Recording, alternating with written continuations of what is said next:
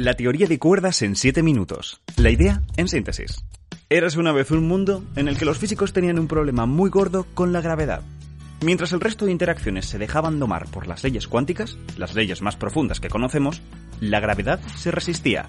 Los físicos no sabían cómo unir las fuerzas más fundamentales bajo las mismas normas. Muchas soluciones fueron propuestas, entre ellas la idea de que las partículas más elementales del universo no son objetos puntuales, sino que son objetos extensos. Así se abrió la puerta a una de las candidatas a teoría del todo más importantes del momento, la teoría de cuerdas. Antes de nada, que queden dos cosas claras. La primera es que todo lo que viene a continuación no ha sido confirmado experimentalmente. Puede ser que el mundo real sea muy distinto. La segunda es que no hay una sola teoría de cuerdas. La teoría de cuerdas es un marco teórico. Cinco realizaciones de la idea se engloban aquí, pero la idea general se puede entender con tres ingredientes esenciales. Uno es la cuerda, un filamento diminuto que, dependiendo de cuánto vibre, genera cada una de las partículas elementales que conocemos, todos los componentes de la realidad a partir del mismo objeto. Las cuerdas también explican cómo las partículas interaccionan. En ciertos modelos, las partículas del modelo estándar, las que conocemos y las que estamos hechos, estarían representadas por cuerdas abiertas, mientras que el gravitón, la elusiva partícula que media la gravedad, estaría representada por una cuerda cerrada. Dos cuerdas abiertas pueden combinarse para dar lugar a una sola cuerda abierta, o partirse por la mitad para formar dos. Así se explicaría cómo interaccionan las partículas que conocemos, por ejemplo, cómo los electrones se repelen. Por otro lado, una cuerda abierta podría plegarse de modo que emita una cuerda cerrada. Así sería como la materia emite gravitones, como crea campos gravitacionales. Las cuerdas deben ser objetos terriblemente pequeños, ya que ningún experimento del mundo las ha detectado. De hecho, puede que sean tan pequeñas que tengamos que buscar rastros de ellas en el universo primitivo, cuando la energía era tan brutalmente alta que podían manifestarse. Pero vayamos con el segundo ingrediente, las dimensiones extra. Pongamos a vibrar a las cuerdas en las tres dimensiones del espacio. De estas vibraciones surgirán las distintas partículas y cómo estas partículas interactúan con la gravedad. El resultado, desastroso. La gravedad sigue sin comportarse bien a nivel cuántico cuando está con el resto. ¿Cómo arreglarlo? ¿Y si cambiamos la forma en la que las cuerdas vibran, aumentando las dimensiones del espacio? El caso es que seguimos teniendo un desastre aumentando las dimensiones a 4, 5, 6. Es necesario tener, para la mayoría de teorías de cuerdas, 9 dimensiones espaciales para que la gravedad se porte bien. Pero nuestro mundo claramente tiene 3 dimensiones, así que ¿dónde están las demás? Es aquí cuando llega la idea de la compactificación. Imagina que ves un cable de lejos. Parece que tiene una dimensión, ¿verdad? Sin embargo, si te acercas mucho, notas que es cilíndrico, que podrías moverte sobre la superficie del cable. Una dimensión más. Puede que a nuestro mundo le pase lo mismo, que parezca tridimensional a nuestras escalas, pero si fuéramos a tamaños muy muy pequeños, nos percatáramos que hay más dimensiones, seis dimensiones ocultas en diminutos espacios compactos, plegados de una cierta manera, que llamamos la compactificación. En estos espacios no solo habitan cuerdas, también vive nuestro tercer ingrediente, las branas. La cosa es que los físicos se dieron cuenta de que las cuerdas abiertas tenían que acabar en alguna parte, tenían que estar ancladas a un objeto que, además, llena todo el espacio, las branas. Esto en concreto es una dos-brana, porque tiene dos dimensiones, pero las distintas teorías de cuerdas predicen la existencia de branas de diversas dimensiones, que incluso se estiran por las dimensiones extra.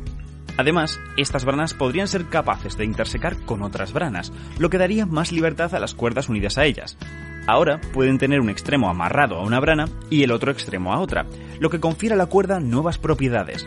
Por ejemplo, puede que una brana dote a la cuerda de carga eléctrica, mientras que la otra la dote de carga de color. Entonces la cuerda se comporta como un quark. La idea es que los electrones, los neutrinos, los quarks, los fotones, todas las partículas de nuestro universo podrían ser cuerdas, cada una ancladas con distintas branas, teniendo así sus diferentes características. Ahora sí, tanto la estructura de las branas como la forma en la que el espacio en estas dimensiones extra está compactificado va a afectar a cómo vibran las cuerdas, van a influir en el número de partículas que haya, o cuáles sean sus masas, o cuán fuerte es su interacción. La compactificación ayuda a determinar cuáles son las leyes de nuestro universo. Y aquí están los físicos trabajando, porque no hay una manera única de compactificar seis dimensiones. No se conocen aún los números exactos, pero la idea es que hay tropecientas compactificaciones distintas igual de válidas, cada una generando sus propias leyes. Este paisaje de diferentes posibilidades se llama el landscape. Algunas personas apuntan a esto como una maldición, La teoría debería decirte de una cuál es nuestra compactificación y cuáles son las leyes de nuestro universo, no poner sobre la mesa una cantidad ingente de posibilidades. Sin embargo, otros piensan que detrás de esto hay algo fundamental. Al igual que la astrofísica nos dice que hay varias maneras de fabricar un sistema planetario que, de hecho, existen en el cosmos, puede ser que lo que la teoría de cuerdas nos está diciendo es que hay varias maneras de fabricar un universo y que nosotros somos uno con una compactificación concreta entre muchos otros universos completamente distintos, conviviendo en un multiverso. Dejando estas batallas a un lado, os hemos contado que existen cinco teorías de cuerdas distintas, bueno, lo cierto es que eso es lo que pensaban los físicos al principio, pero con el tiempo fueron notando que en realidad no son tan diferentes. Están conectadas por dualidades. Por ejemplo, estas dos. En principio parecen teorías muy distintas, con sus peculiaridades, pero lo cierto es que con una cierta transformación puedo convertir una en la otra y viceversa. Lo que estas equivalencias nos están diciendo es que todas las teorías de cuerdas están hablando de lo mismo, solo que cada una lo comunica de una manera distinta. Podríamos verlo como que cada teoría es un sentido, cada uno percibe el mismo mundo pero de una manera particular.